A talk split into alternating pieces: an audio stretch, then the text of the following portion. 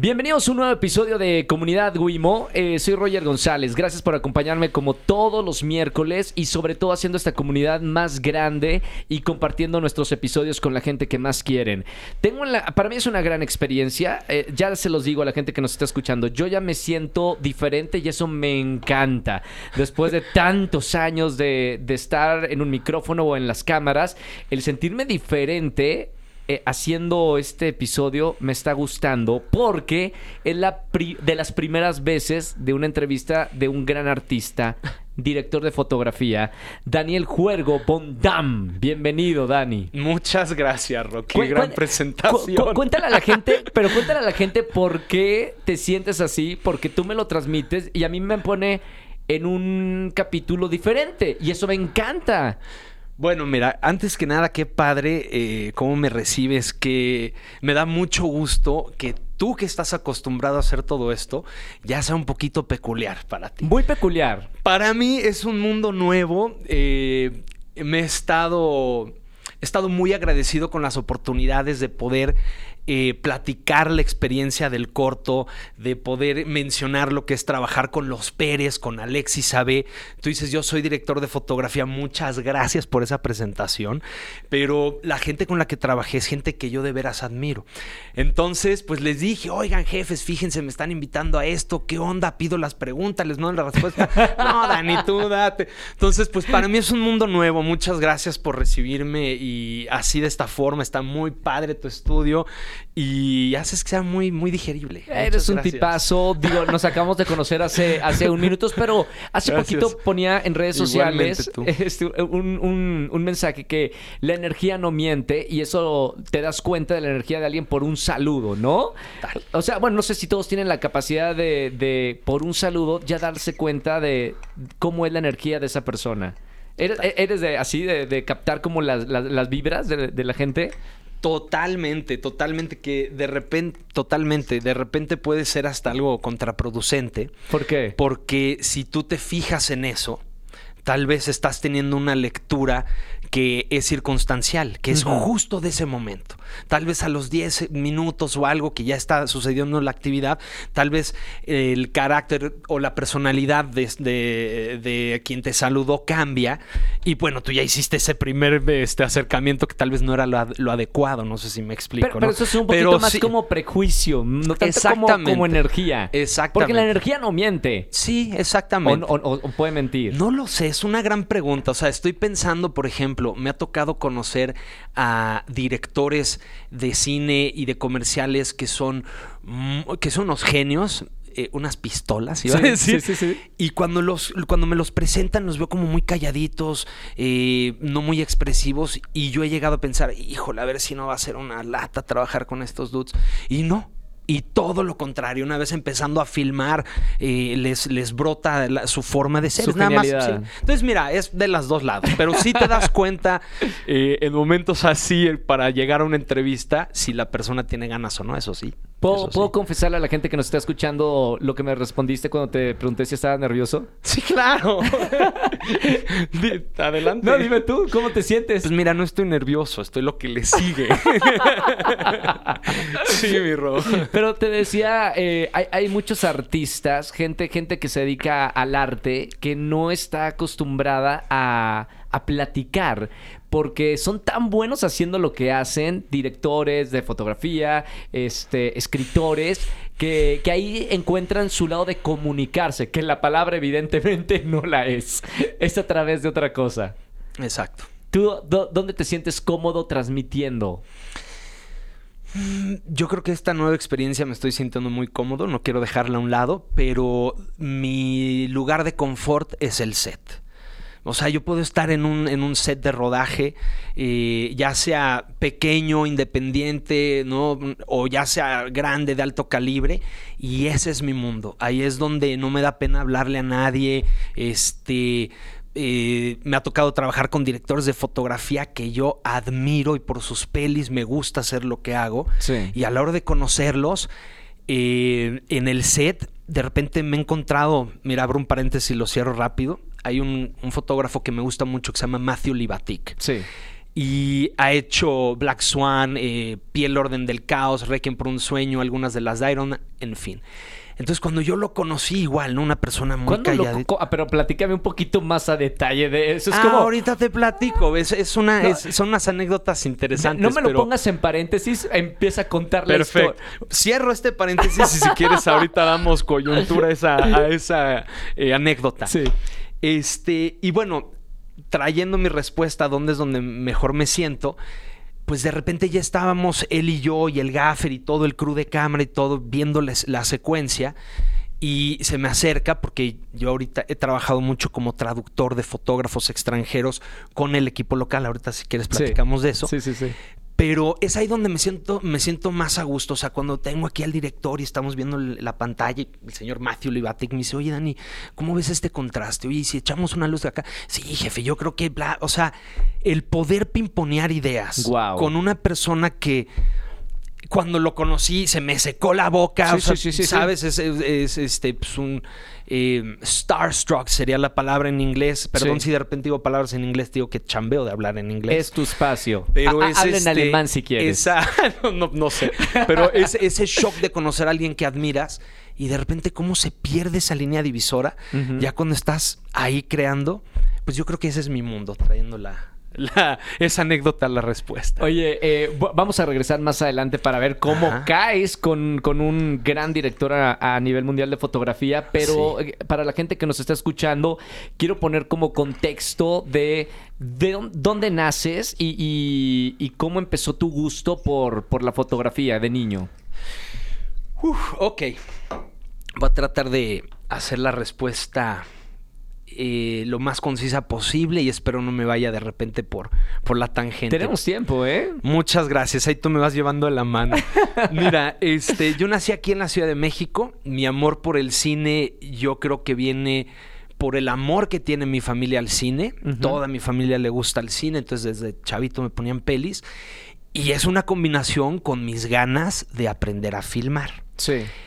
Eh, recuerdo muy bien un momento que me marcó mucho, donde vi alcanzable, posible, ponle la palabra que quieras, el aprender a filmar, que fue más o menos como a los 20 años, me encontré una revista que se llama, o se llamaba, no sé si todavía se, se publica, perdón por no traerte ese dato, eh, Estudios Cinematográficos. Sí, e- era una revista local eh, Es- mexicana. Mira, ya después, o sea, eh, investigando un poco más, creo, no sé, espero no cruzar una línea o, decir un dato incorrecto, pero lo que me di cuenta es que traducían artículos de una revista que se llama Ameri- American Cinematographer o. American Cinematographer Sí, sí, sí. que sale mes con mes y que tiene eh, varios artículos donde se le hace entrevistas a, a las personas que están haciendo cierta peli y te explican, ¿no? Claro. Entonces, este número que yo me encontré eh, de estudios cinematográficos, creo que publicado por el CUEC, este venía un artículo de la película Frida, Sí. fotografiada por Rodrigo Prieto. Sí, sí, sí. Entonces, a la hora de estarlo leyendo y ver la entrevista que le hacían a Rodrigo y cómo él explicaba los trucos de puesta en cuadro, cómo este iba llevando, interpretando su visión de acuerdo a la puesta en escena, eh, eso mm, me acuerdo que me marcó mucho. Y luego venía un, este, una plantilla de iluminación que es un plano visto desde arriba Sí. de la locación, donde ves las luces que se están utilizando, dónde están acomodadas y qué valores tienen, qué difusor tienen, qué temperatura tienen. Y me gusta decir que para mí eso fue como si un mago revelara cómo hace su truco. Por supuesto. Y yo creo que ahí fue donde, donde me cachó, donde de veras me di cuenta que se podía estudiar cine. Em, yo no estudié cine, yo no tengo una carrera como me hubiera gustado. Tuve la oportunidad de tomar clases en una escuela que se llama CCC, Sí. gran escuela. ¿Aquí en México? Sí, sí, sí, sí. En ese entonces, bueno, te hablé del CUEC, que es la que publicaba esta revista, y el CCC. eh, bueno, el CUEC y el CCC eran como las dos opciones para estudiar cine. Em, yo diría que todavía, aunque sea, haya varias otras escuelas privadas, pero el CCC y el CUEC abrían una convocatoria o la abren al año y creo que hay como mil aplicantes, algo así, y termina siendo una lista de 12 personas. Wow. Ajá. Entonces tuve chance de tomar ahí unas clases. eh, no tengo licenciatura, pero eso me marcó mucho. Ahí, este, por ejemplo, en clases de, de historia del cine, pues te van dosificando qué aprender. Tú puedes aprender lo que quieras en O una sea, librería. an- an- antes de eso, perdón, Dani, eh, te, te gustaba solamente como aficionado el cine? ¿Te apasionaba mucho el cine? No, claro, no, no, no. O sea, me súper apasionaba el cine. Es algo que. O sea, no me acuerdo que algo más me haya gustado para de- dedicarme, para que me llamara la atención como esto. ¿Qué te gustaba de- del cine? Eh, O sea, quiero que, que- que me hables eh, un poquito de cuáles eran tus directores favoritos. ¿Ya tenías ubicados directores de fotografía en ese entonces? Antes de ver esa revista. Sí, nada más a dos, a Rodrigo Prieto y a Manuel Ubeski, por Ajá. ser mexicanos y la- Ganadores y, Exactamente. y chingones, ¿no? Exactamente, exactamente. Y esto no es barba, pero otro de los directores que me encontré muy al principio de, mi carrera es Alexis Abe. Que es el director de fotografía principal de este corto del huracán Ramírez contra la Peñata Enchilada. Sí, sí, sí. Entonces, sí, ellos fueron, como, por ser mexicanos, eh, pues sí, fueron- son los que más conocía. Luego, este, pues ya viendo otras pelis, o sea, siempre veía yo el rubro de director de fotografía, siempre. Ya prestabas las- atención. Pero donde eso. más presté atención eran en la gente que estaba trabajando proyectos ya de alto calibre y eran mexicanos, como que lo sentía muy inmediato a mí. Sí. ¿Fotografía fija hacías? En algún momento eh, hice foto fija y tuve la chance de trabajar para un fotógrafo de moda muy bueno que se llama Gudini Ujú. y yo fui su asistente durante mucho tiempo. Entonces, sí, o sea, sí trabajé. Yo como fotógrafo no tanto, era su asistente. Sí. Y- o su cámara B. De repente yo también hacía levantamiento de imagen de ciertas cosas como cámara B. Pero este, algo que me dejó mucho eh, hacer foto fija antes de utilizar luz continua, porque en la foto fija son flashes. Sí. Algo que me dejó mucho es el yo poner una luz con cierto cono, con cierto, este, digamos, periférico enfrente de esa luz y ya saber más o menos cómo iba a impactar y cómo iba a viajar la luz. Sí. Ahorita ya las lámparas de, foto fija, bueno, los flashes tienen una luz de modelado. Tú prendes tu, luz de modelado y ves más o menos cómo está y a la hora del destello, pues ves eso. Sí. Pero eso me marcó mucho, el, el empezar a ver cómo iba a impactar, cómo iba a jugar la luz sin verla. Y eso ya cuando estás en el calor de un llamado con luz continua y que tienes que solucionar cosas, es muy fácil decirle a- al gaffer, oye, mira, ponte esa ahí, en esa esquina, a esa altura, a tanto de, de intensidad y ya por lo menos estás muy cercano a tu resultado. En, en estos cursos que los primeros que tomaste, Ajá. Dani, eh, ¿qué aprendiste? aprendí todo lo necesario para en el momento que ya no pude estudiar e hice el brinco a trabajar, tenía un bagaje visual y de, de- de películas clásicas. O sea, te digo, mis maestros de apreciación cinematográfica, de introducción al sonido, eh, un, un maestro de, de cinematografía, que todo fue muy básico, me dieron todas las herramientas para yo sentirme... eh, eh, con todo lo necesario para referencias men- mentales inmediatas a lo que estoy haciendo, para saber de cine, eso fue lo que aprendí. O sea, me dieron como un muy buen preámbulo de todo. Sí. Y te dosifican la información, eso es muy importante.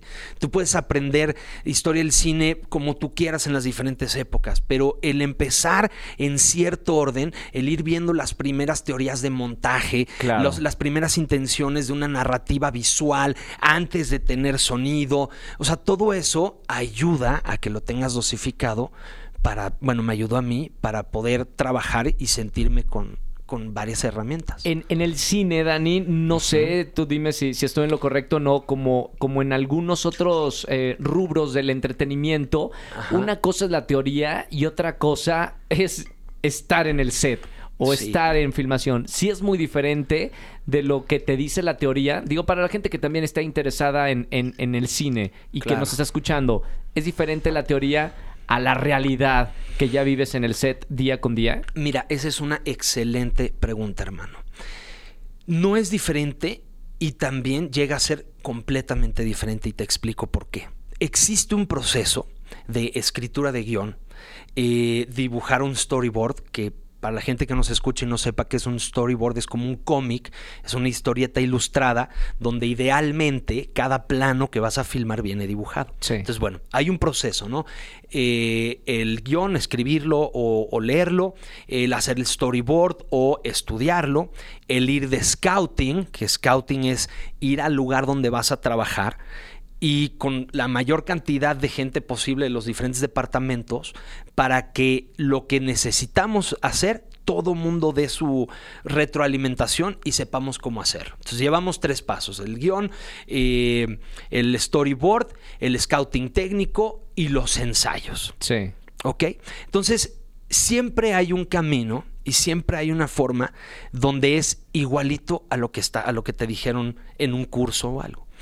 Pero ya con la nueva tecnología, el iPhone, ya con cámaras que son, eh, me gustaría decir, no tan robustas, no tan complicadas de, o que ya no usan celular, eh, este, película. Exactamente. Por ejemplo, desde ahí eh, llega a ser completamente distinto, porque además la creación audiovisual es, es una expresión.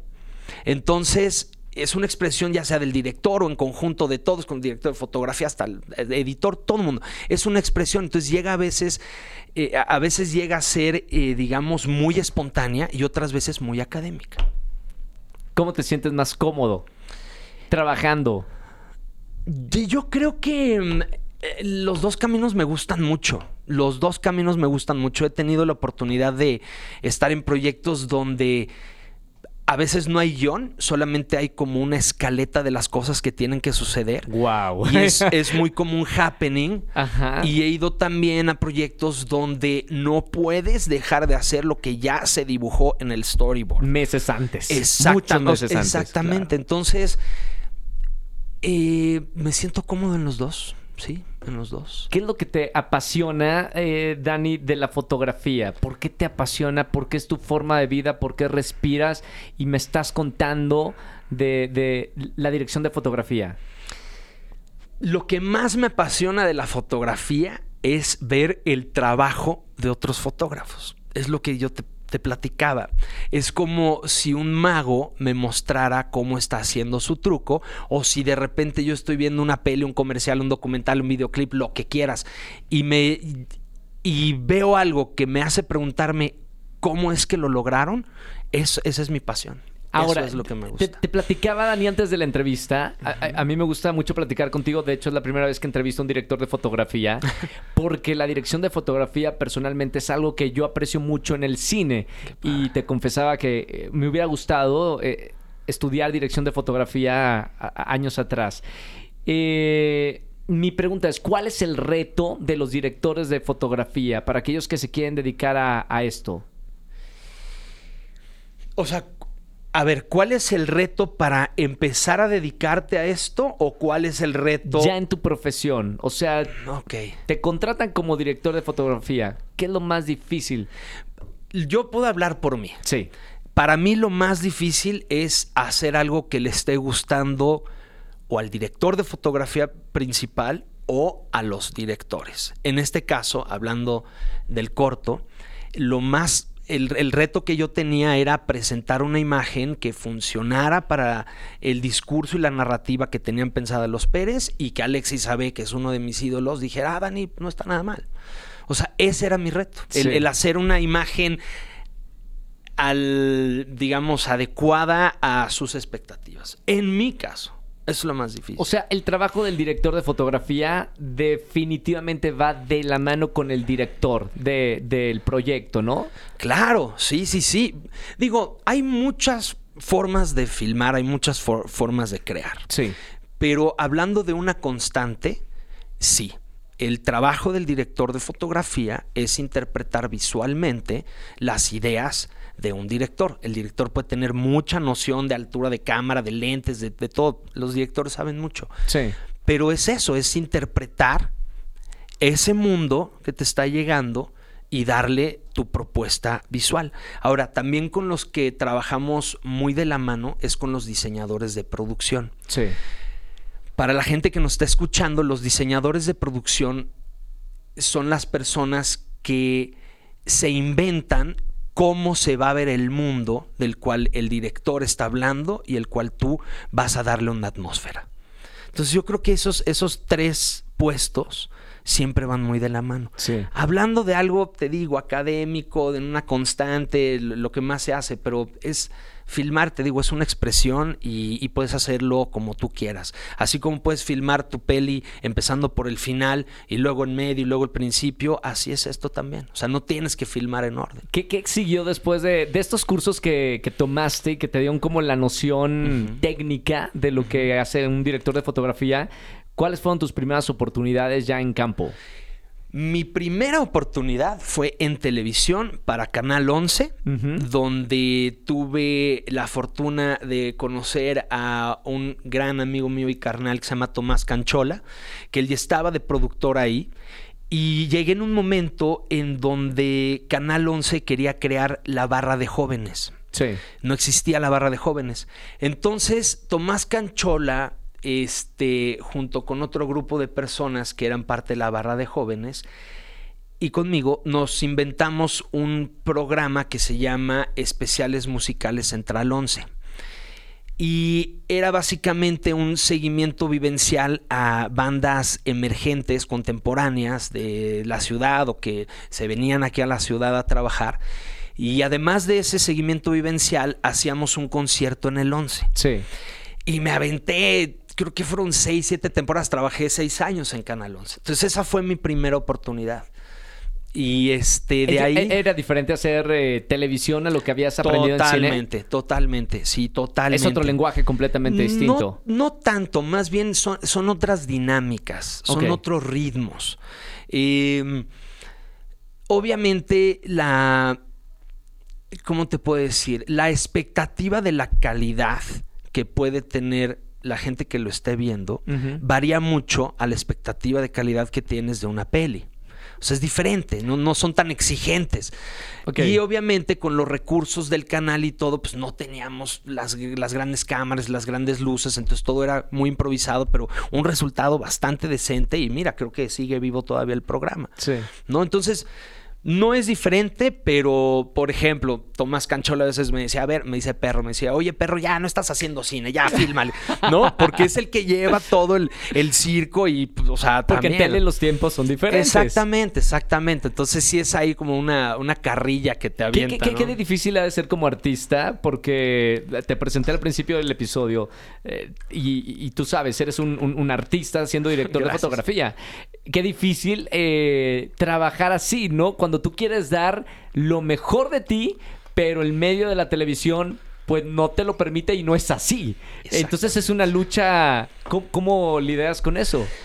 Pues mira, cada vez que le, de mi parte, cada vez que le doy rec a la cámara, va todo lo que sé de mi de mi ramo de, de, de, de, ser fotógrafo hasta ese momento. Entonces trato de hacer lo mejor posible, se hace lo que se puede con lo que tenemos y pues yo creo que así lo vas procesando. Los directores de fotografía que has conocido, más adelante vamos a entrar como a detalle. Los uh -huh. extranjeros uh -huh. trabajan de, de una forma. Y aquí es verdad, la, la frase que, que, me acabas de decir describe mucho de la técnica del entretenimiento. Hacemos lo mejor que se puede con lo que tenemos. Uh -huh. Es decir, que aquí no hay muchos recursos como en otros países. Te da mucha ventaja sobre otros directores, ¿no?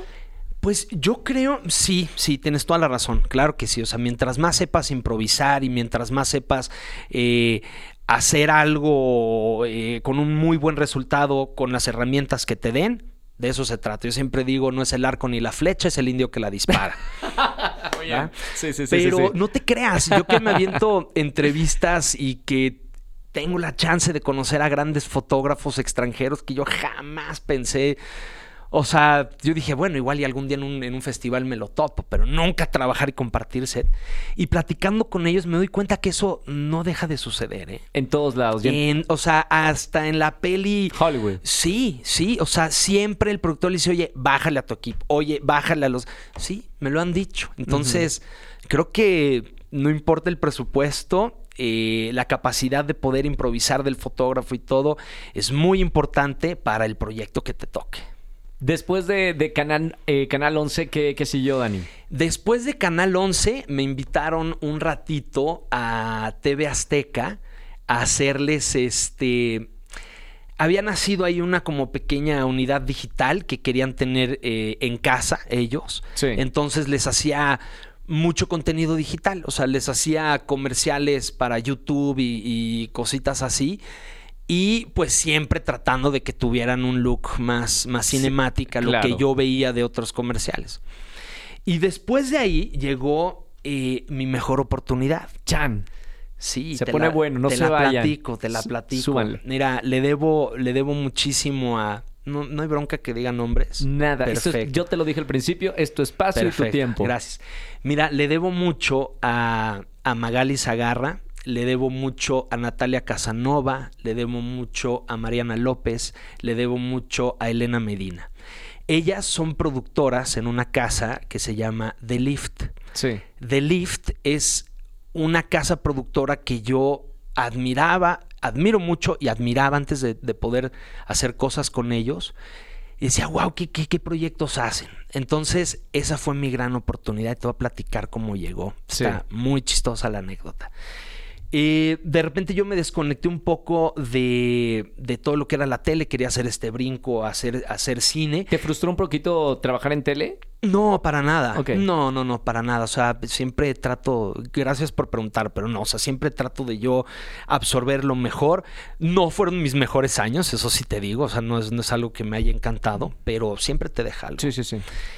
Entonces, bueno, eh, a la hora de querer hacer este brinco a hacer cine, que abro un paréntesis y lo cierro rápido. Me encanta. Me encantaría poder hacer más cine. La, creo que el sueño de muchos directores de fotografía es vivir de hacer ficción y hacer comerciales que te eh, que te ayuden a, a utilizar unas herramientas nuevas, este, grúas nuevas, en fin. Sí. Pero fíjate que es yo, o sea, mi carrera se fue derechito a la publicidad y hago mucha publicidad eh, y me encanta por todo lo que te platico, por la gente que he conocido y todo. Entonces un día, eh, estando yo otra vez queriéndome conectar y todo, me habla Neri, que Neri es un gran gaffer. El gaffer es la persona que aquí en México que dirige al equipo de grips y de eléctricos Sí. que son parte del equipo del fotógrafo. O sea, el fotógrafo tiene a su gente de cámara y tiene a su gente de luces y a su gente de grips.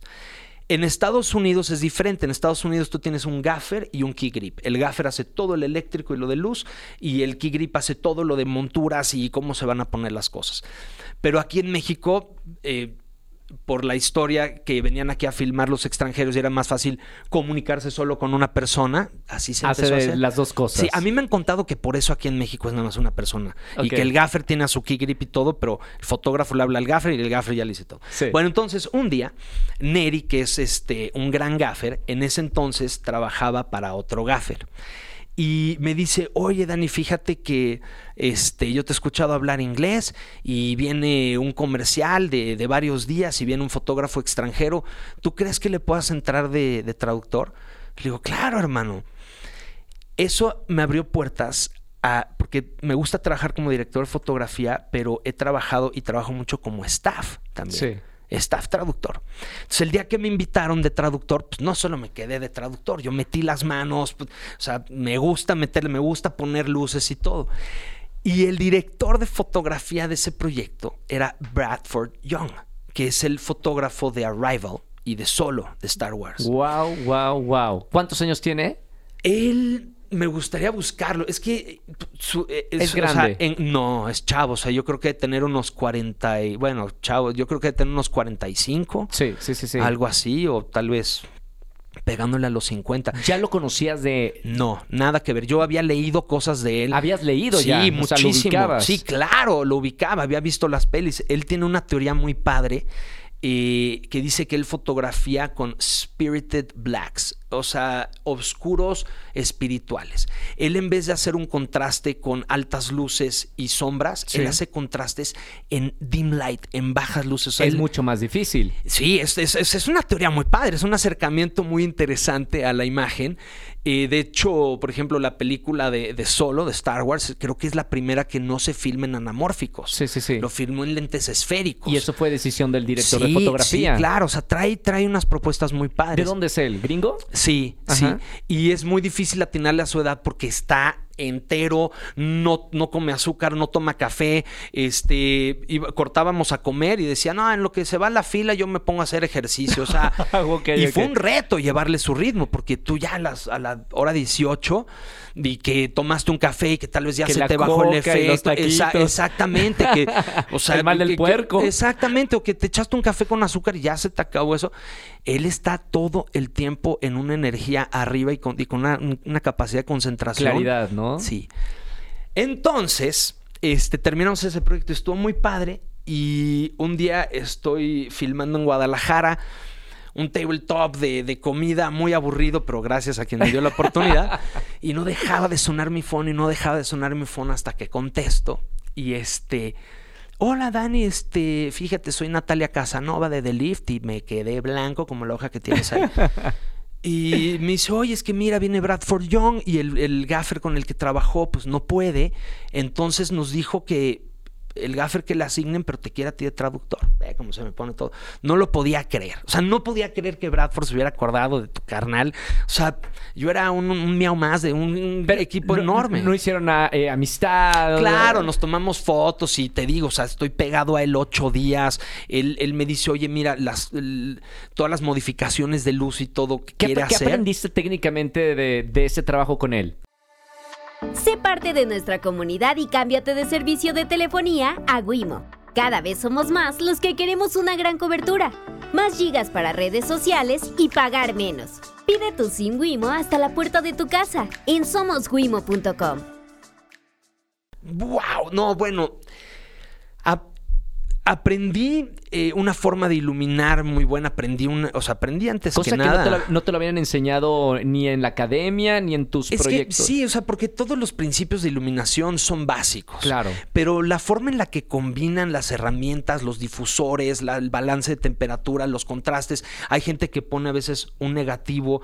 Si tú tienes una luz del lado derecho de, del rostro, para evitar todos los rebotes de, de, de, la locación o algo, a veces ponen una franela negra gigantesca fuera de cuadro que tú no ves. Para tener y te luz un y contraste. sombra. Exactamente. Uh -huh. Entonces, eh, eso es lo que aprendo. O sea, veo como unos sí utilizan negativo, otros no, otros utilizan luces muy rebotadas, otros muy directas y difusas.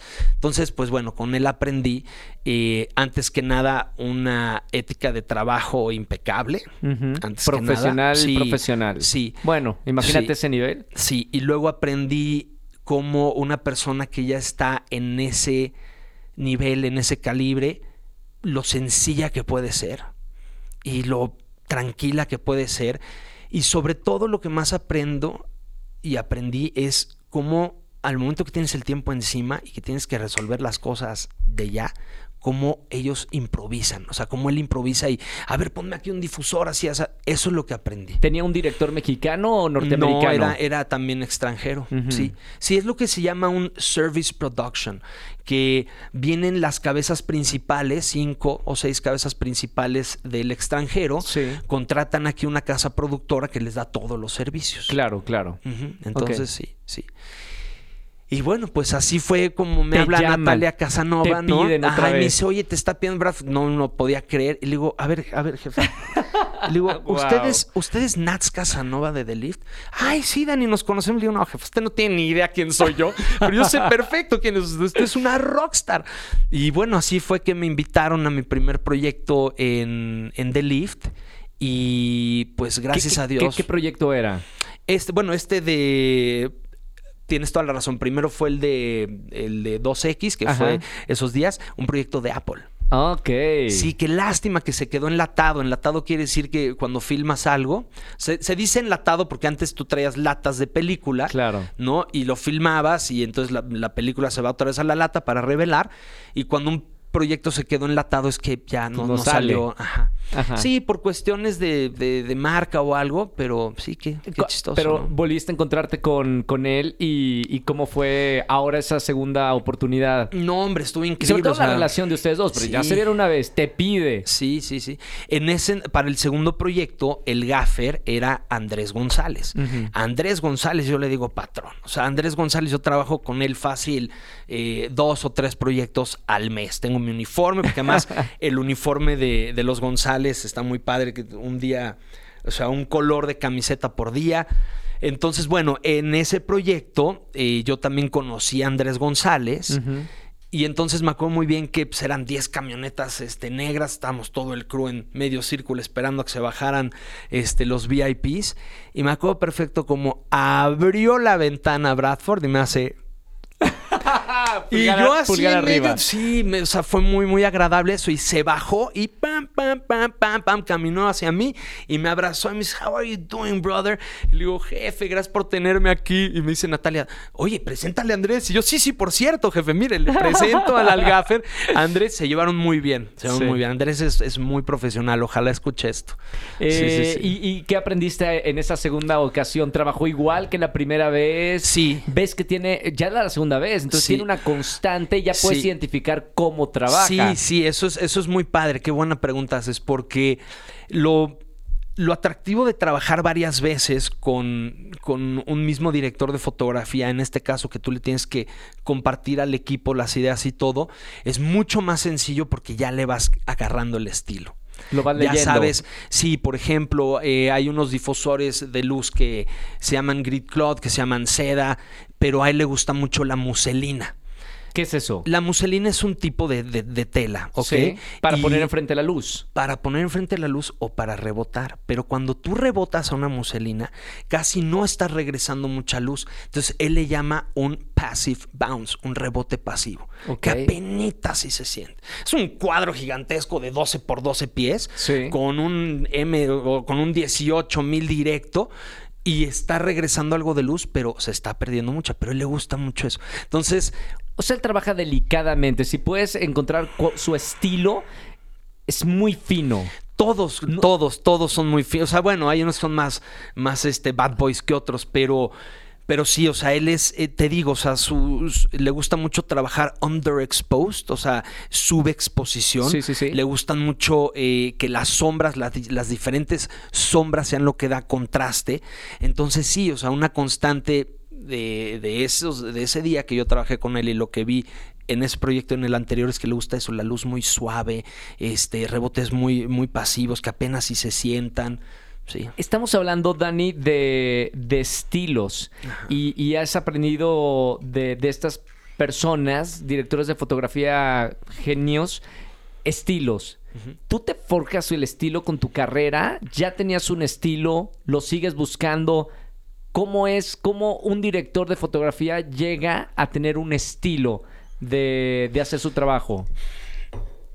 Mira, en mi caso yo me sigo formando, yo sigo puliendo mi estilo. Eh, yo creo que como me ha tocado hacer más publicidad que ficción, creo que me ha dado más chance de tener muchos estilos. Por supuesto. Porque la publi a veces te piden eh, que sí, pero todo muy iluminado, ¿no? O a veces te dicen, oye, muy saturado de color. O a veces te dicen, oye, muy monocromático. O a veces te dicen, oye, harsh light, luces muy duras. O a veces te dicen, ¿sabes qué? Más suave. Entonces, yo creo que no tengo todavía un estilo el cual me identifique, pero lo que sí me encanta es utilizar muchas luces prácticas. La luz práctica es una fuente de luz que además de servir para la secuencia, para, para la iluminación, además la es ves como la en luz cuadro. principal. No, ese es el key light. Las luces prácticas son esto si esto si esa cámara nos está filmando ahorita y está viendo estas luces, Sí. estas luces son prácticas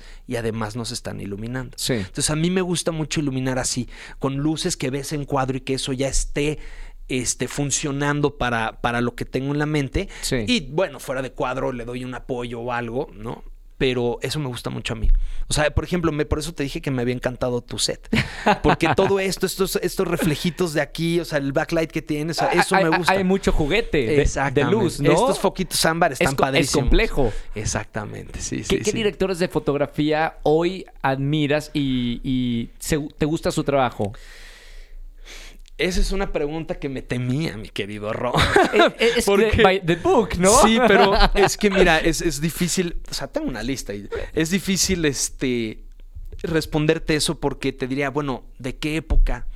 Eh, comerciales, documentales, pelis, este, con los que he trabajado, con los que no he trabajado, pero mira, si me permites te leo de volada una lista que tengo aquí. Y ¿te seguramente vale? la gente que nos está escuchando y sabe más de fotografía que aquí su conductor, seguramente va a saber más de, de- de esta lista y le va a gustar saber de dónde viene tu estilo. Y mira, voy a mencionar a muchos este, directores de fotografía nacionales que admiro mucho. Sí. Mira, bueno, vámonos desde arriba. Rodrigo Prieto, el. Chivo Lubeski, Alexis Abe, Bradford Young, Matthew Libatic, Darius Conji, Sven Nykvist, Tonino Delicoli, Gabriel Figueroa, Nicolás Krakatsanis, Paul Meyers, Khalid Motasev, Jeff Cutter, Scott Cunningham, Eric Coretz, Mauro Chiarello, Diego García, Juan Pablo Ramírez, Federico Cantini, Julio Llorente, Alberto Ulloa, Diana Garay, Nu Rubio. Tengo otra página, pero creo que con eso es suficiente. No, me, me- me- encanta que tengas a, a mucha gente nacional. Y, y Sí, mi pregunta que- claro. que, viene tiene que ver con esto. Como te iba a decir, a ver, ¿cómo como campeones de clavados, México es muy bueno. Como, ay, no sé, hay, hay, hay muchas profesiones que los mexicanos somos muy buenos. Una de ellas son la fotografía en a cine. eso voy. Sí, tienes ¿Por toda qué la razón. hay buenos directores de fotografía mexicanos? Yo creo que va, como tú decías, por la capacidad de improvisación con herramientas más precarias y no, no con presupuestos tan altos, pero yo creo que por eso hay grandes fotógrafos mexicanos, porque han aprendido a trabajar con recursos muy limitados y han hecho cosas brutales. Entonces yo creo que eso, yo por ahí creo. Y digo, también hay muy buena docencia en México, eh, hay muy buena comunicación y, y- y se, nos- y se, com- se comparte mucho la, la, este, los artículos, se comparte mucho este, las cosas, aprender la información, no la compartimos mucho. Sí. O sea, dos, tres de estas personas que te mencioné, que con ellos hablo muy seguido, siempre, o sea, no hay semana que no me manden un, oye, chécate este behind the scenes, oye, Wow. chécate. es-". Sí, entonces hay yo creo que- en, en- en sí, esta industria. brutal, brutal. Cuando antes, eh, cuando antes no lo había. Ahorita con el internet y este y con la facilidad de, de- de la exposición de la información ha cambiado eso porque yo me acuerdo cuando me empezaba a gustar el cine eso yo no sabía qué libro leer. O sea tú ibas a Gandhi o algo y, y veías los libros de cine de siempre o sea una historia del cine muy muy curada pero así algo técnico no y era como muy este muy celosa la persona que tenía esa, esa, esa Información. información. Ahorita no. Entonces, sí, como tú dices, la camaradería ha cambiado muchísimo eso. ¿Qué tan grande es la, la industria, Dani, de- del cine? Porque ahorita me empiezas a decir que te encontrabas a gente y- y- y veo que has trabajado con mucha gente de la que admirabas. Sí. ¿Es chiquita la industria del cine en México o es grande? Yo creo que esa es una pregunta de datos que ahorita no tengo. Lo que en tu experiencia. en, mi, ex- en mi experiencia, lo que sí te puedo Me encuentro platicar. a todos en todos los proyectos. No te creas, más bien me encantaría, exactamente, más bien me encantaría poderle entrar más al cine.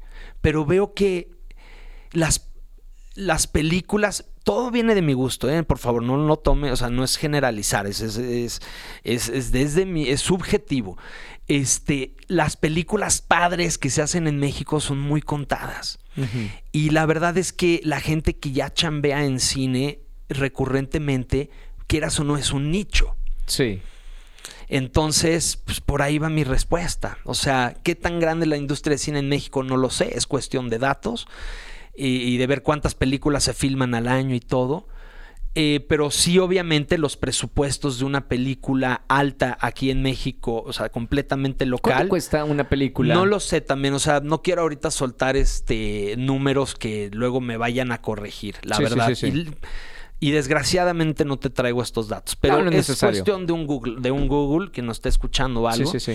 Pero lo que sí te puedo decir es que el presupuesto de una película eh, grande aquí en México, completamente local, equivale al presupuesto de una mediana de Estados Unidos, mediana chica. Sí, De claro. aquí una grande, así un peliculón. Una de Islinda Una de, una de, de filmar tres meses. Sí, sí, sí. ¿no? Ajá. Antes se filmaba más tiempo y ahora en menos tiempo o Sí, mi, mi sí. percepción. No, no, definitivamente sí. En la era digital ha hecho todo más inmediato.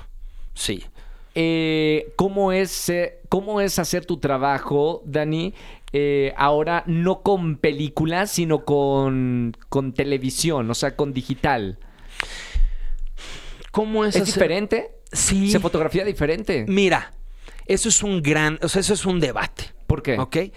Eh, por ejemplo, en la era eh, digital, tú estás viendo un resultado inmediato en la pantalla y además existen unas cosas que se llaman LUTs, Look Up Table, que básicamente es un look o una previsualización de cómo quieres ver tu imagen que le cargas a lo que estás filmando. Es decir, ahí te Es va. como un filtro. Es como un filtro, perfecto, lo describiste en, en palabras sencillas.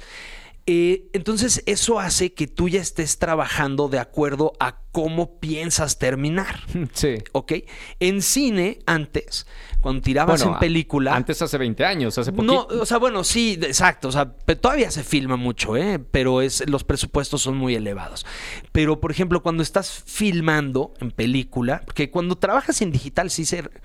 Un maestro por ahí dice registrando. Estás registrando la imagen. Claro, no estás Cuando filmando. trabajas en tape, en tape, en un cassette, estás grabando. Sí. Y cuando trabajas en película, estás filmando. Eso es un Pero- básico, básico, básico. Pero nos vamos a dar la licencia creativa de decirle filmar a todo. ¿va?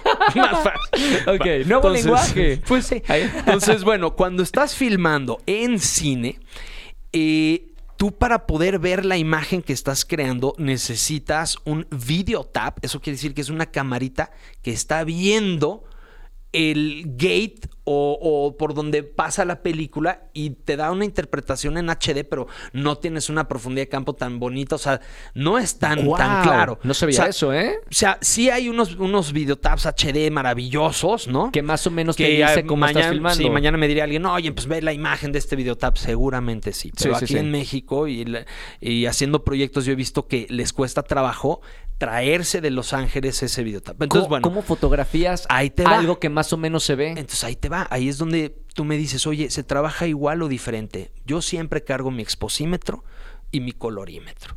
Que mi colorímetro no es mío, es de mi jefe, pero me lo da. de, de mi patrón. ¿No? Me dice. En cada set me dice tendan, y entonces yo me lo cuelo. Entonces yo trabajo mucho eh, viendo y midiendo la, la luz tanto incidental, que es la que cae, como la reflejada. Yo Sí. traigo una tarjetita gris, gris 70, y con la, el spot del, del, del exposímetro, pues verlo reflejado. Aunque yo esté viendo ya el resultado ahí en la pantalla. Ahora, eh, perdón, voy a regresar a lo del cine. En el cine, pues tu exposímetro y lo que medio ves de referencia en el videotap HD es la idea que tienes, pero no es hasta que lo mandas a revelar Claro. que lo puedes ver. Entonces, es. Hay gente que dice, no, mira, se trabaja muy diferente en digital que, que en cine. Hay otros que dicen, para nada, siempre hay que tener ese acercamiento a lo digital como en el cine. Entonces, es cuestión de gustos. ¿A ti qué te gusta? a mí me gusta siempre traer mi exposímetro Como en el y, cine. y trabajarlo, sí, sí, sí, Como sí. si estuvieras trabajando con película. Eh, Sí, exactamente, aunque la película, créelo o no, es mucho más amable en, el, en la latitud de exposición que tiene, a diferencia del rango dinámico que tiene el digital. ¿En ¿Me serio? explico? Sí. O sea, hasta ahorita, y que me corrija alguien, pero hasta ahorita no hay cámara 8K, lo que quiera, sensor, eh, LF, 60, o sea, no hay lo que se le compare a un fotograma de una emulsión fotosensible. Claro, una no película. hay, no hay. O sea, por ejemplo, el rango dinámico en digital es qué tantos pasos de luz a sobreexposición y a subexposición tienes de acuerdo de- del diafragma que tú elegiste. Sí. Las cámaras te dicen, no, hombre, tienes 13, tienes... Y sí, sí es cierto, pero quieras o no empiezas a ver ya ruido digital o lo que quieras. Sí, sí, sí. Y este. Y en cine, la latitud de exposición creo que son como 16 pasos. O sea, la única diferencia es que si tú ves un negativo, todo lo que era. Este. Todo lo que era blanco Sí. es negro. Sí, sí, Y claro. todo lo que era negro eh, se hace transparente. Por eso es negativo, ¿no? Por eso es negativo. Entonces, en cine, pues el chiste es que tú le des densidad a tu, a tu película. Sí. ¿no? Entonces, muchas veces tiras o dos pasos a favor, o sea, eh, tú en tu exposímetro corriges y aunque midas, lo estás empujando dos pasos más. Y a la hora de revelar, le dices, oye, mira, revélamelo este, como tú quieras, ¿no? Un paso abajo, ¿no? entonces así te proteges. Pero hasta ahorita que yo sepa, no hay eh, cámara digital que tenga la misma, o sea, que su rango dinámico equivalga a la latitud de exposición de una película. ¿Hay, hay grandes directores, Dani, o has escuchado que te digan, no, no trabajo en digital? Esos grandes, gra- Sí, y te- claro. y no trabajan en digital. Pues mira, de lo que escuchas a lo que les dan de presupuesto. Termina gustándole. Sí, sí. O sea, yo he llegado a proyectos donde un día antes de las pruebas de cámara todo iba en cine y cuando vieron lo que era revelar a quién, o sea, un proyecto extranjero, lo que era revelar, mandarlo a no sé dónde, tú, tú sabrás, es- les crecía demasiado el presupuesto. Sí. Y terminan haciéndolo en digital. Sí. Ok. Eh, ¿A qué otra persona que admiras eh, has conocido? Me platicabas de la primera experiencia con este director de fotografía de Estados Unidos. ¿A quién más has eh, conocido? Bueno, la neta, la lista que te leí son todos los que conozco. wow, Sí, y sí me faltó, me faltó, o sea, me faltó Tim Maurice Jones, por ejemplo, que trabajé con él, que es el fotógrafo de Snatch. Sí. O sea, no sé si viste Sí, claro, o- claro, claro. No, este, pf, es un, un- un, este, ¿Tienen un algo? de Londres loquísimo, buena onda. O sea, sí, de, de los que te leí, la verdad, ellos sí son con los que he trabajado. ¿Tienen algo en común todos ellos? ¿Has visto algún común denominador entre todos ellos? Las películas y las cosas que a mí me gustan. Te digo, es subjetivo, sí, sí. Pero O sea, forma de trabajar, No, no, no, no. todos no, son no. muy diferentes. Sí. O sea, te digo, hay una constante. Eh, o sea, tú llegas al, o sea, llegas al set, ves tu cuadro, primero encuadras, luego iluminas. O sea, siempre hay un proceso. Sí. Pero no, o sea, todo mundo. No encuentro a alguien que se parezca, o sea, uno a otro. O sea, siempre, siempre es, es diferente. En tu lista estaba el chivo, ¿verdad? Claro, con él no trabajé, discúlpame, tienes toda la razón. Gracias, gracias por corregirme, perdóname. Te dije Pero, que tenía otra página. tarde No he temprano. trabajado ni con Rodrigo Prieto ni con el Chivo. Qué bueno que me corregiste eso y ojalá tengas voz de ¿Qué- profeta qué- y lo haga. ¿Qué onda con el chivo? Hable un poquito de, de- de- de- del trabajo que, que hace porque es muy conocido, ha trabajado con grandes directores. Eh, ¿Nominado o ganador? ¿Ganador del Oscar o nominado? No, no, ganador de tres Óscares Ah, o cuatro, creo, ya. sí. Mira, yo no soy nadie para hablarte de la carrera del chivo, pero lo que sí te puedo decir es que en mis inicios yo veía al chivo como el papá de la luz suave, yo veía a Rodrigo Prieto como el papá del color y de operar cámara, porque además Rodrigo Prieto en varias revistas que leo, este, él no suelta la cámara. Muchas veces un director de fotografía, estás tú en pantallas, Háblame de tienes eso. tu operador de cámara Sí, sí, sí, sí. y tú estás más bien analizando tu cuadro. ¿Y eso es decisión del director o del director de fotografía? Del fotógrafo. Ah, tú puedes tener la cámara como solamente ver la pantalla. Sí, sí, sí, o sea, hace cuenta.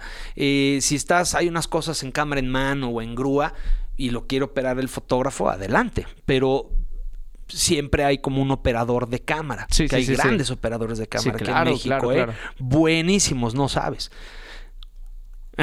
¿Tú? ¿Te- ¿A ti te gusta No. agarrar la cámara? Sí, claro, o sea, te digo, mira, yo trabajo mucho, no, o sea, no, no solo trabajo de director de fotografía, yo trabajo mucho como foquista, Sí. que foquista es la persona que le arma la cámara al fotógrafo, se llama primer asistente. Sí, claro. Y además sigue a los personajes con un motor inalámbrico donde tú estás dándole foco o nitidez a la imagen Ajá. de acuerdo a tus manos. Dios mío, qué difícil Eh, es y me eso, explico, ¿no? o sea, se cuenta ahorita nuestras, sí, ahorita muchas cámaras tienen un autofocus. Sí, claro. Pero normalmente con, con proyectos así, o sea, bueno, con cámaras más robustas, la óptica tiene unos engranes alrededor y tiene unos valores en pies. Claro. Entonces yo traigo un láser y si yo sé que la secuencia es que el personaje viene de esa bocina y se sienta acá, yo mido, ¿ok? Donde, o sea, hago mis ¿Dónde mediciones. dónde termina? Sí, y lo tengo que ir siguiendo. Mamita. O sea, muchas veces en, en tomas de efectos, de explosiones y todo, pues todo puede estar a toda madre, pero si no le caíste tú en foco, Sí. no sirvió nada. Sí, sí, se fue. Entonces es una, una presión que me gusta mucho. A mí me encantan los videojuegos, entonces a mí se me hace facilísimo. Bueno, más bien, no se me hace fascinista, una super mamá. No, más bien, creo que mi acercamiento es más amable por los videojuegos. Estoy acostumbrado al movimiento de mis manos sin ver. ¿no? Claro, claro. Luego también, este, te digo, trabajo mucho de staff, que es ser parte del equipo de, de grips y eléctricos. Y me encanta. Sí. Y trabajo también mucho como operador de cámara.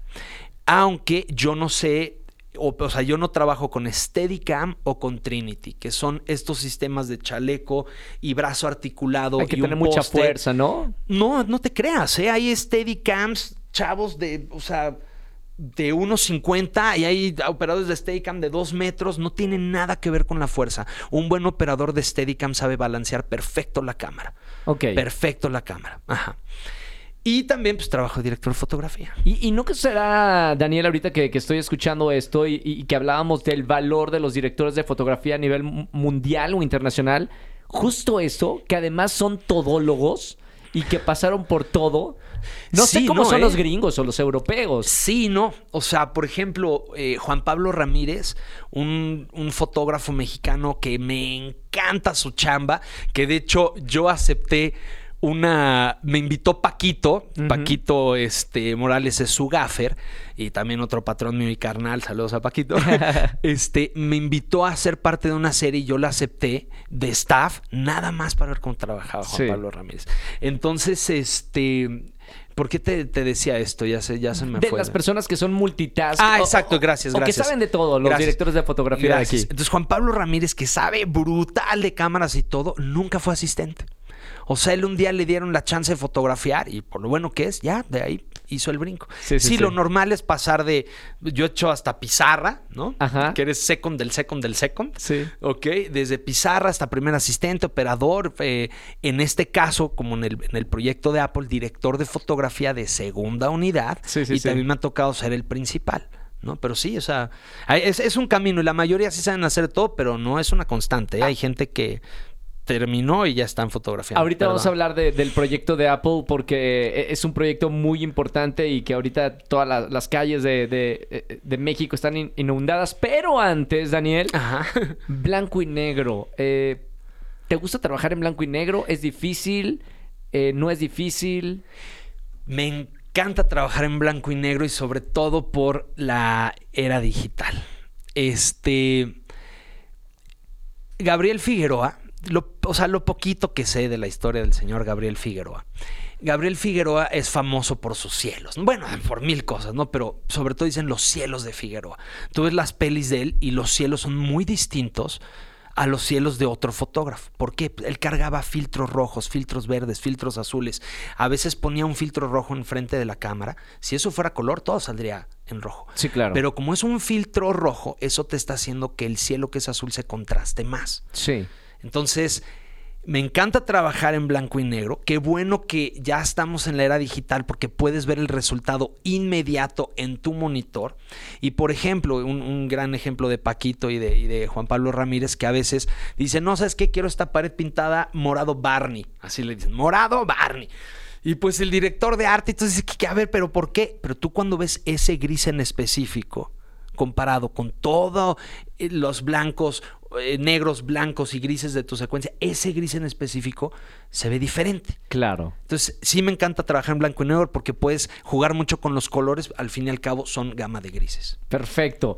Eh, hablemos ahora sí de este proyecto de, de Apple, que por eso nos conocemos y por eso estás aquí. Sí, gracias. Eh, Apple hace una producción mexicana, pero toda, toda filmada, por decirlo así en este nuevo lenguaje, con un iPhone 14 eh, Pro.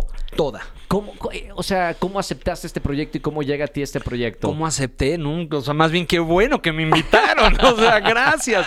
Fue, fue Pues, suerte. es que es un reto. Fue suerte, fue suerte. Se lo debo a mi jefa Magali Zagarra, la, la productora, que este creo que me, me propuso. Yo ya había chambeado con los Pérez en una una partecita de un gran comercial que hicieron, entonces yo creo que les hice ruido y yo ya había trabajado con Alexis AB un comercial entero que además uy, fue, fue muy complicado porque empezamos ocho horas después en el Ajusco, se, se, este, se descompuso el camión de equipo, entonces no llegaba, entonces empezamos ocho horas después. Entonces bueno, qué buena onda que me invitaron. Yo no, no es que lo haya aceptado, me invitaron, eh, tuve la suerte y ya teníamos como este acercamiento previo. Pero no habías hecho filmado con un celular.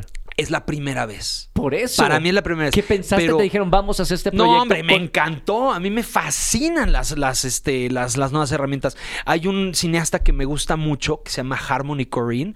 Es un chavito locazo de Nueva York que fue el que escribió la película de Kids a los 16 años. Ah, wow. Él, él la escribió. Él escribió, él no la dirigió. Mami. Todo el mundo pensamos, o sea, dicen, ah, sí, la de Kids de Harmony. Pero no, él la escribió. Y entonces, eh, Harmony ha hecho un buen de películas incluso con eh, cámaras de VHS.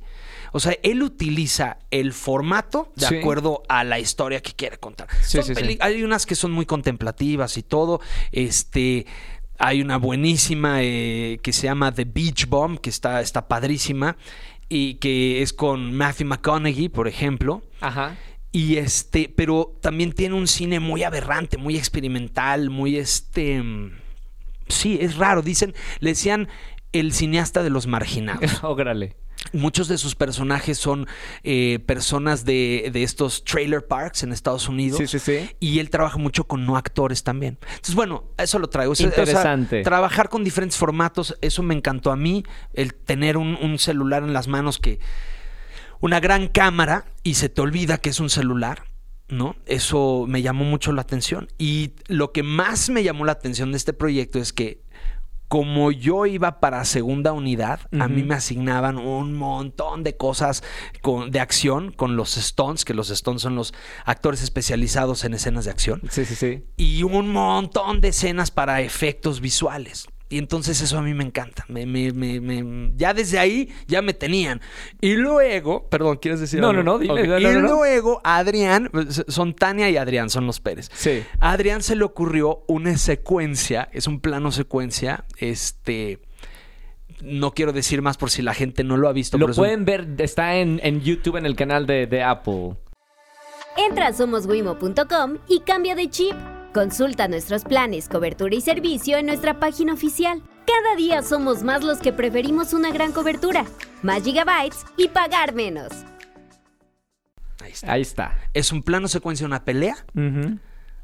Perdón, no es un plano secuencia porque hay un corte intermedio, pero es una secuencia larga de una pelea y eso me tocó operarla en patines. ¡Wow! Yo te vi en el backstage. Entonces, entonces eso, pues imagínate, una herramienta nueva, ¿no? Que puedes eh, emplazarla mucho más sencillo y más rápido que una cámara robusta. Todo tiene sus, sus bemoles. en o sea, patines. Y en patines fue divertido. ¿Sabías andar en patines? Sí, jugué hockey sobre hielo cuatro ah, años. bueno, ok, Sí. ok, ok. Sí, yo podría haber entrado aquí en patines. Oye, oye, Dani, ¿cuál es, cuál es el, eh, O sea, yo vi la, la- la película y dije, wow, esto es cine. Sí. Con, con mi teléfono. Sí. Porque yo también, sabes que, que tengo eh, iPhone. Pero ¿cómo le hago para que mis cosas se vean así? Claro. Técnicamente, ¿qué utilizaste para darle como esta estética cinematográfica a algo que se filmó con un iPhone?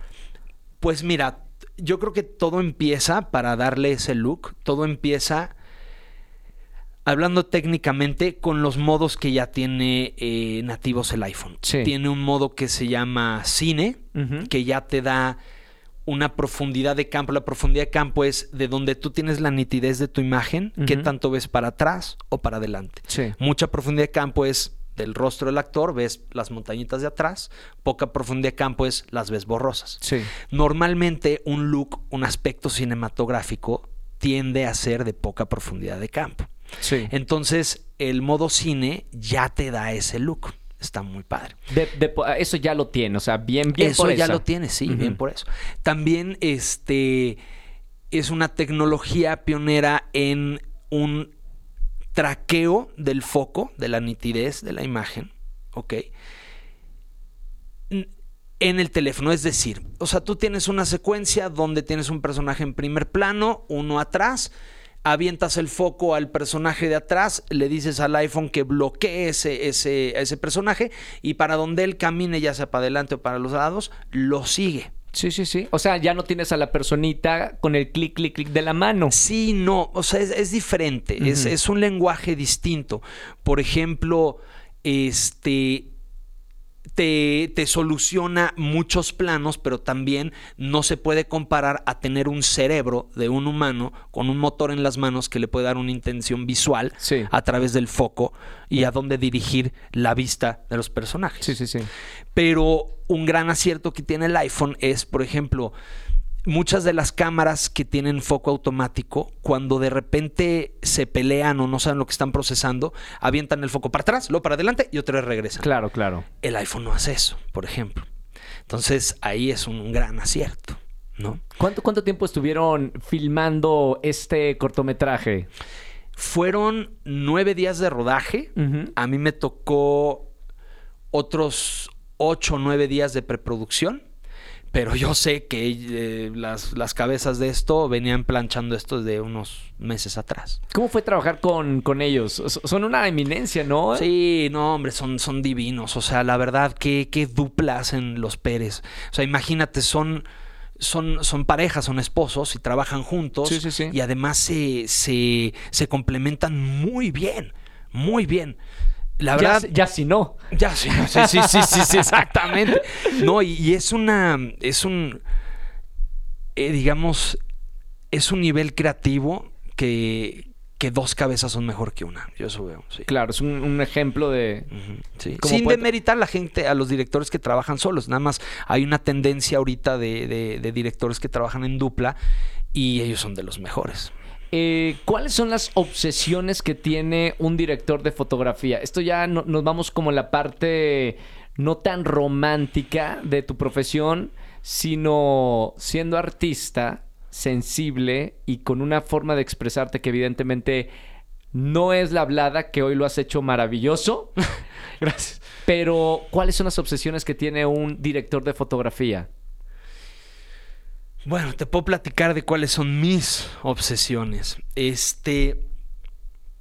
Algo que a mí me importa muchísimo es la actitud de mi crew. Cuando yo estoy en cámara, me importa muchísimo que el asistente y el encargado de cámara y los que están inmediatos a mí tengan una buena actitud. Que aunque me asignen a la persona, aunque yo no lo conozca, pero si de repente le digo, oye, hermano, pásame una batería, por favor, que por favor no corra, porque en set no se debe correr, pero que camine lo más rápido posible para traer eso. Eso a diferencia de una persona que me asignan, le digo, oye hermano, tráeme una batería y se da la vuelta y va caminando despacito. Te digo, no hay bronca, claro, trabajas como tú quieras. Pero una de mis obsesiones es que la gente inmediata a mí tengamos buena actitud. Siempre gracias y por favor. Siempre. Porque eso, en mi forma de trabajar, ya lo que venga y lo, lo demás es lo circunstancial, es lo del set. Pero nosotros podemos darle un tono a cómo podemos empezar el día. ¿Tú eliges a, a tu equipo como director de fotografía? Sí, normalmente eh, tratas de. Sí, o sea, tratas de invitar a la gente con la que trabajas. Sí, sí, sí, sí. Y fuera de- de- del trabajo, entraste a- aquí a cabina y empezaste a preguntar por el lente que tengo Ah, atrás. sí. mi- Sí, pues, sí, no estoy acostumbrado a que me, a que me graben, hermano. Eh. Luego, luego lo aventé un 28. que estaba en 35, no está tan mal, pero. esa, esa obsesión en tu, en tu vida personal por tu trabajo, ¿la tienes? ¿Sí? ¿Cómo? Claro, este. em, por ejemplo, antes de venir aquí a hablar contigo, tuve que tomarme mi tiempo, ¿no? Pasear a mis perritos, pensar en, en cosas que normalmente no platico porque ya están vividas. Sí. Y entonces, pues, ¿cuál es mi obsesión? Sí, o sea, tener un, un ritmo bonito, ¿no? Me aventé una leída de un libro que se llama este, Las teorías de los cineastas, o sea, trato de meterme en ese mindset, en ese, en ese mundo, en esa forma de pensar. No sé si me explico. Sí, sí, sí, sí. Eh, te voy a preguntar ahorita un- una cosa que se me vino a la mente que se me hace fascinante de la dirección de, de- de fotografía.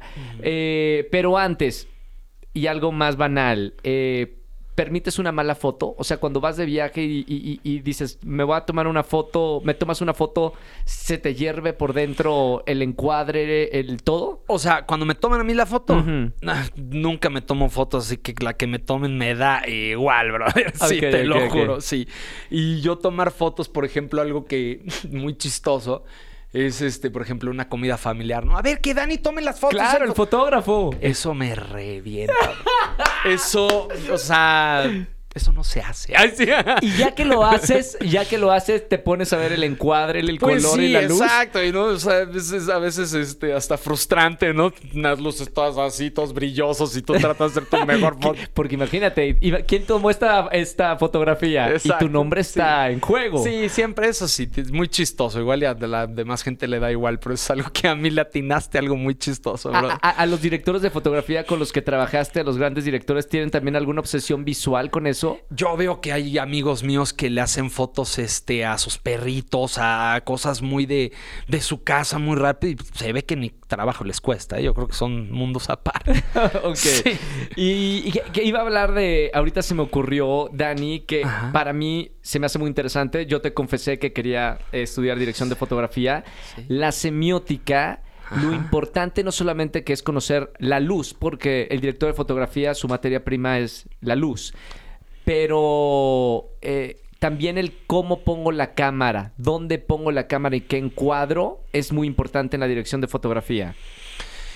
Sí, sí, sí, sí. Mira, de repente me quedé pensando en lo que dijiste de la materia prima de un director de fotografía. Yo creo que la materia prima de un director de fotografía no es la luz. ¿Qué es? el espacio entre el lente y lo que estás fotografiando.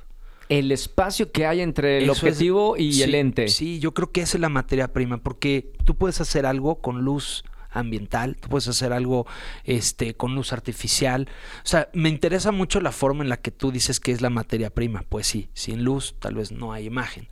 Pero ese espacio entre donde termina el lente y está lo que estás fotografiando, eso es la materia prima de la fotografía. O sea, ese Sí. espacio, eso es algo que tú eres el más cercano a eso. O sea, si el llamado es como una cebolla, tiene muchas capas, ese es el centro. ¿No? No lo sé.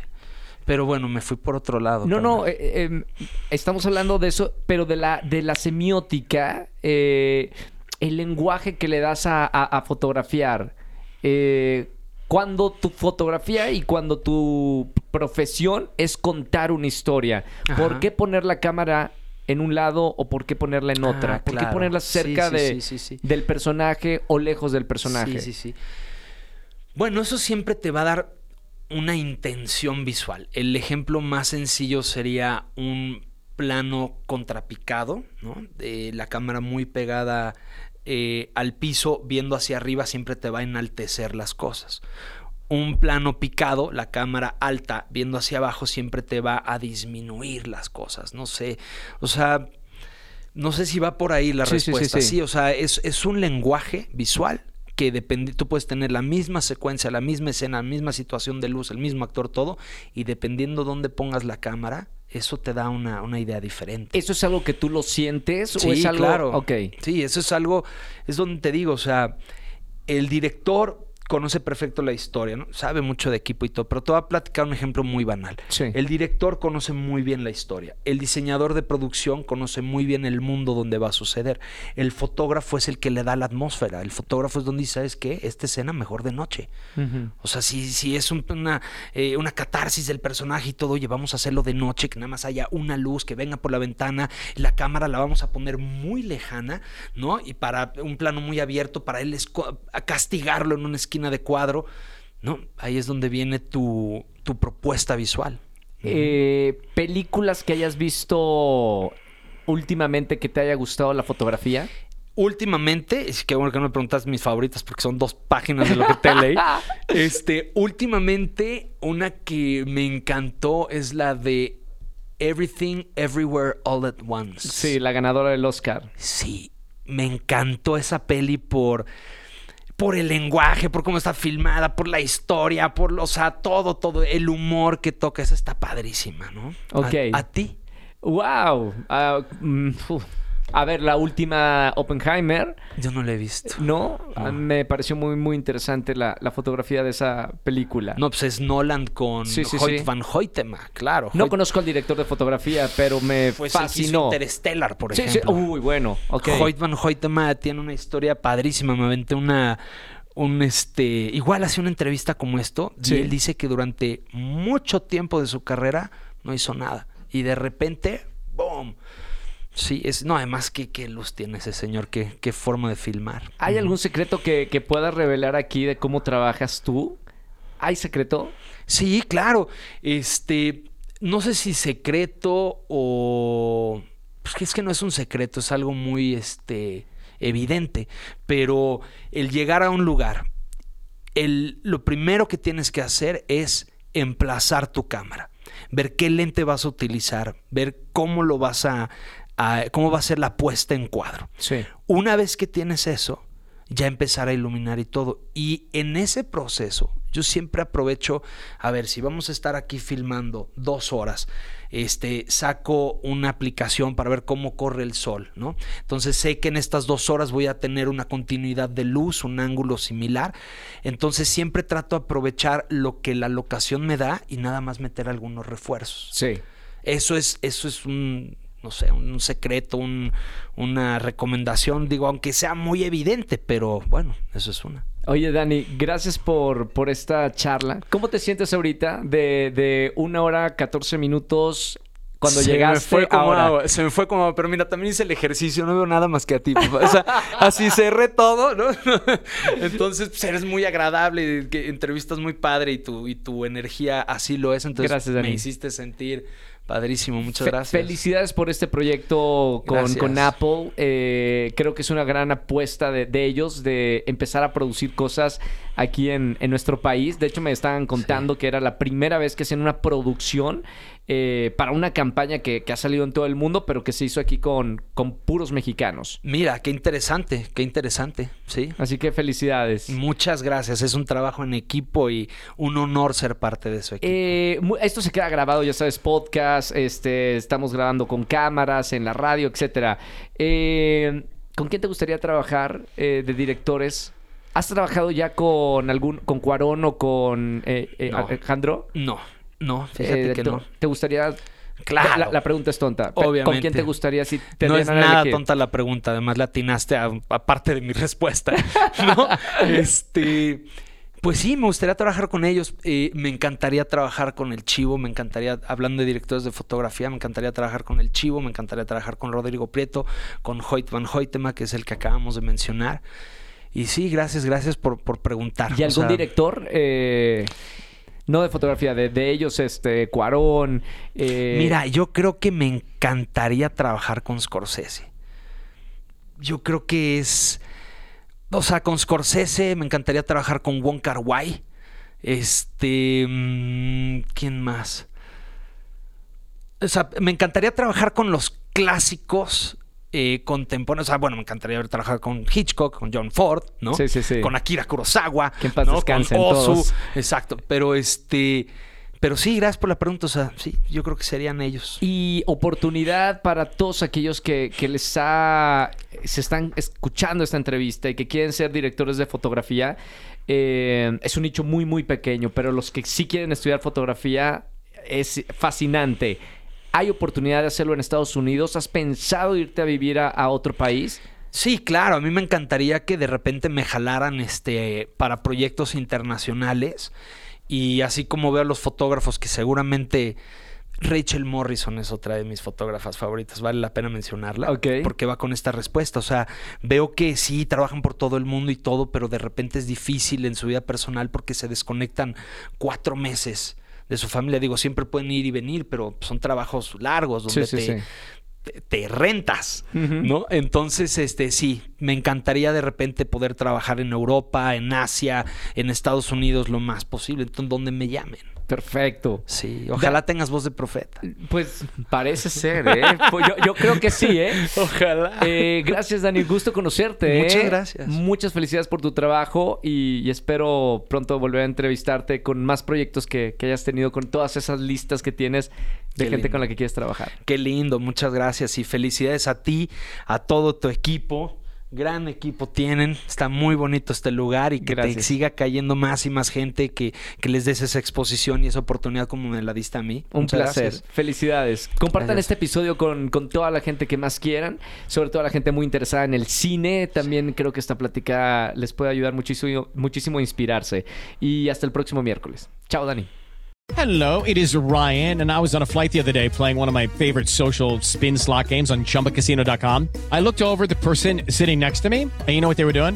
They were also playing Chumba Casino. Coincidence? I think not. Everybody's loving having fun with it. Chumba Casino is home to hundreds of casino style games that you can play for free anytime, anywhere, even at 30,000 feet. So sign up now at chumbacasino.com to claim your free welcome bonus. That's chumbacasino.com and live the Chumba life. No purchase necessary. Group. Void were prohibited by law. See terms and conditions. 18 plus.